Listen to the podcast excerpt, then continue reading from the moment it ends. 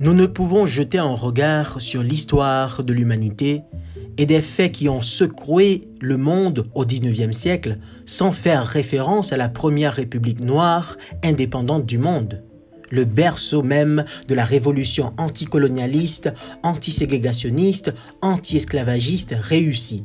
Je suis Malak et je vous présente sans rancune le podcast sur l'histoire et l'avenir du peuple d'Haïti.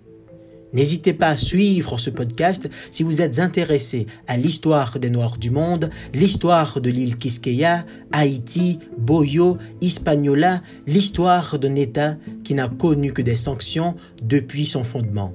Bonne écoute.